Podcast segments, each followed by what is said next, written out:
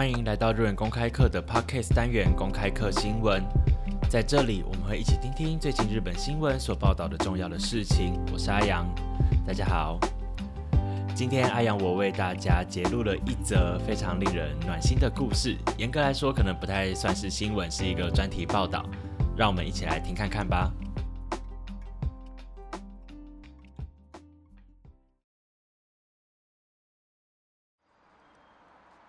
福岡市の小学生、岩尾ともりさん。生まれつき重度の難聴があります。ねえ、ともりちゃん、今さ、車通ったじゃん。うん、聞こえたの聞こえなかった。気づいたさ、ね、通った後にあら、入れた。後ろの音が悪くてね、うん、飛び出ていたら、あのまに歩れてしまったところだった。一般的に音を拾うマイクが前向きについている補聴器。そのため後ろからの音は気づきにくいと言います。住在福冈市的小学生严伟成，自出生的时候就罹患了重度的听觉障碍。记者在访问时，有一台汽车从路旁呼啸而过。记者询问说：“有没有听到汽车通过的声音呢？”严伟成回答：“完全没有听到。”有发现汽车通过了，但是啊，在听到汽车的声音的瞬间，已经是汽车正要撞上之前一瞬间的事了。一般来说，助听器呢会将收音的麦克风装在比较靠前方的位置，这导致了来自于后方的声音几乎是没有办法听见的。そんな難聴の人たちの実情を知ってほしいと、智利さんのお父さん。岩尾幸和さんは、難聴の子を持つ家族の会を立ち上げ、社会に発信し続けています。まずはその難聴の理解っていうのをこう広げていくのが一番やらなきゃいけないことなのかな。まあ、それやることで、すごくこうお互い過ごしやすい社会にはなるはずだ。陈的父亲志和致力于让社会大众理解有听觉障碍的人们所面对的世界。成立了听觉障碍孩童家庭协会，持续的向世间发声。最重要的是，让更多的人理解听觉障碍，借此应该能促成一个对于健康的人来说，或者对有听觉障碍的人来说，双方都能更安全的生活的社会。難聴の人たちの生きづらさを知ってほしい。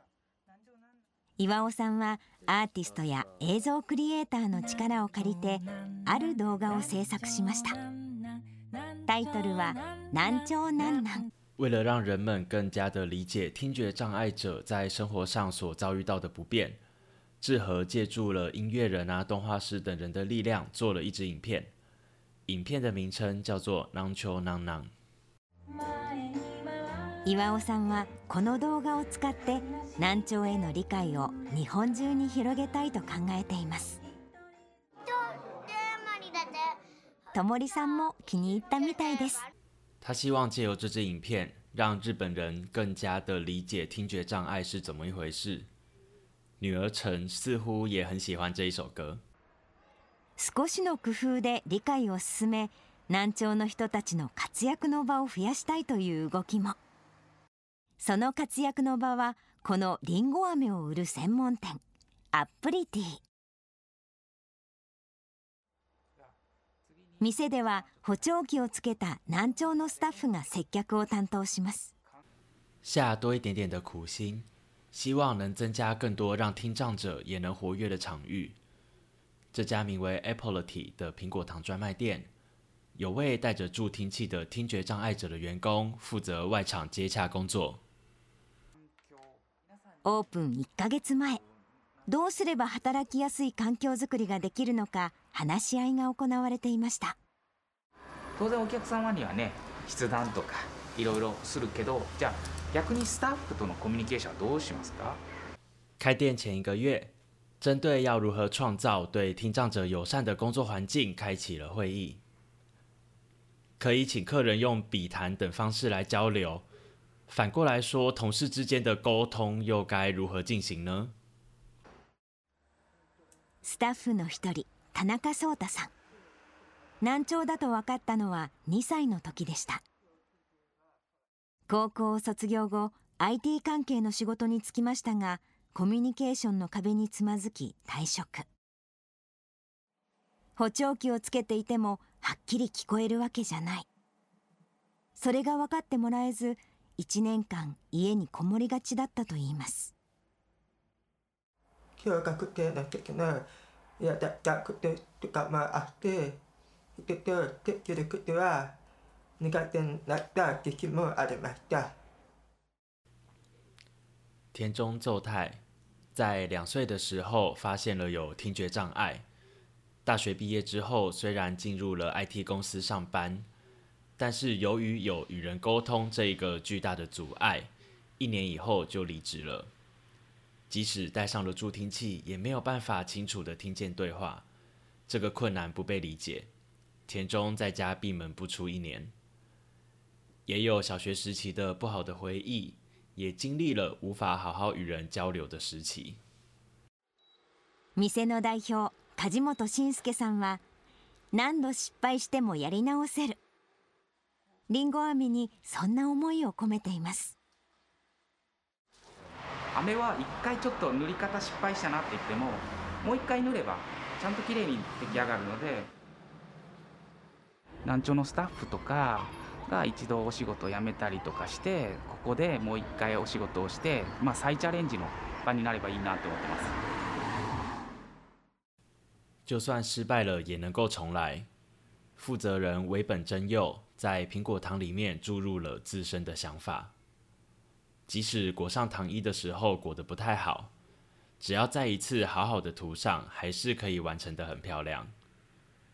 希望听障等的店员啊，之前就算曾经辞职过，但是在这里工作，能够成为他们再次挑战的舞台。オープンまで週間。この日は福岡市内のデパートで接客の練習を兼ねて最終確認を行います。そこには様々な工夫がありました。注文いいですか会話を文字で表せる音声認識ソフトを活用したり、メニュー表を指さしてもらったり、これならスタッフの聞き逃しを防げます。开店前两周，Apple y 在福冈市的百货公司内做包含练习接客等等的最后确认。他们也下足了苦心，例如装设声音辨识软体啦，或者是特别设计用手指的菜单等等，这样子就能避免店员听漏了东西。しかし、トラブルが音声認識ソフトが動かない。そんな中お客さんがやってきました不安そうなスタッフに颯太さんが差し出したのは付箋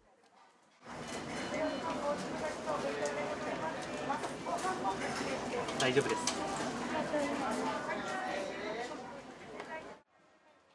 起点を聞かし必要な確認事項を筆談にすることでお客さんとコミュニケーションを取り乗り切りました不过却发生了大事故，声音便是软体故障了。就在这个时候，客人来电，奏太递出了便条纸，灵机一动的用笔谈来和客人确认必要的事项。使用笔谈来和客人沟通，总算是度过了这次危机。そして迎えたオープンの日。開店前からお客さんが並んでいます。颯太さんも緊張気味今日からよろしくお願いしますよろしくお願いしますどうぞ一番目のはい、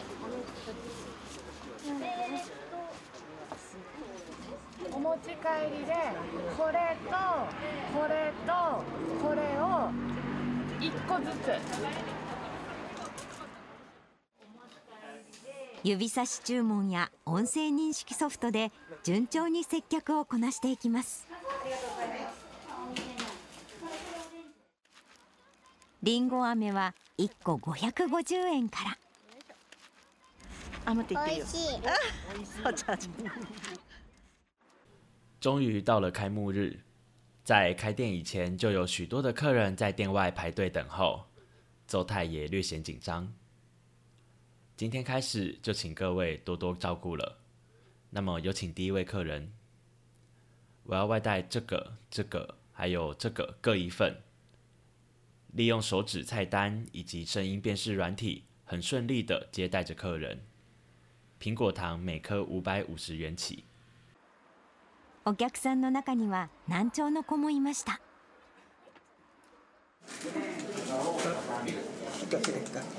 視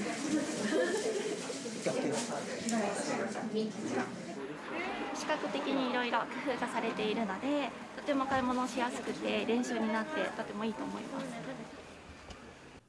也有听觉障碍的孩子来店里买苹果糖，对于视觉化下了很多的苦心，买起东西没有任何的不便，是一个很好的练习。お昼を過ぎても行列は途切れません。予想以上の反響にりんご飴を追加します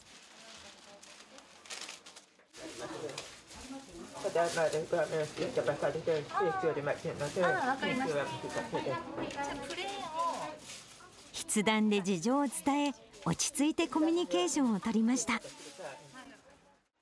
この日用意した200個のりんご飴は完売大盛況で初日を終えました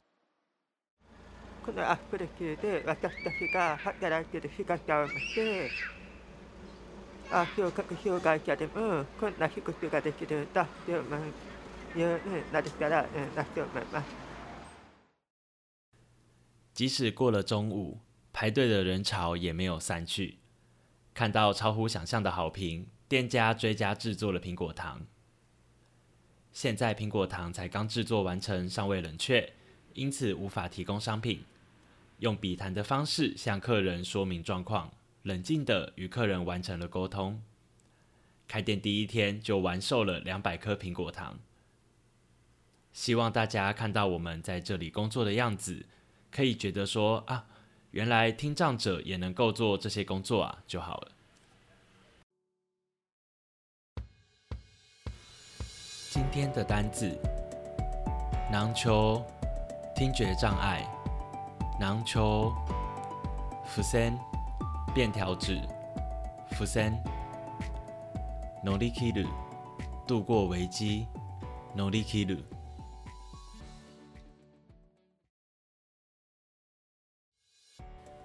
在这个专题里，我们看到，呃，是听到了身体有障碍的人们是如何去认真的生活，而在以大多数的人是健康的这个前提所构筑的社会之中。他们遇到了什么不便？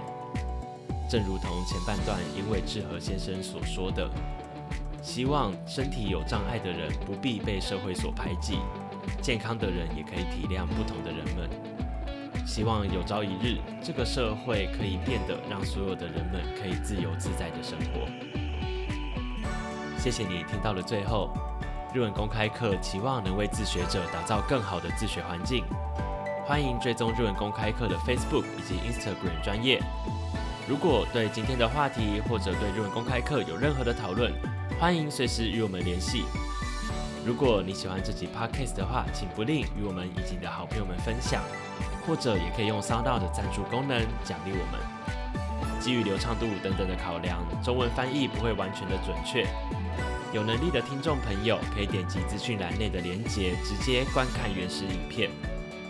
我也把岩伟志和先生所做的那一首歌也一并放入链接，还蛮好听的，大家可以去听一下。我是阿阳，我们下次见，拜拜。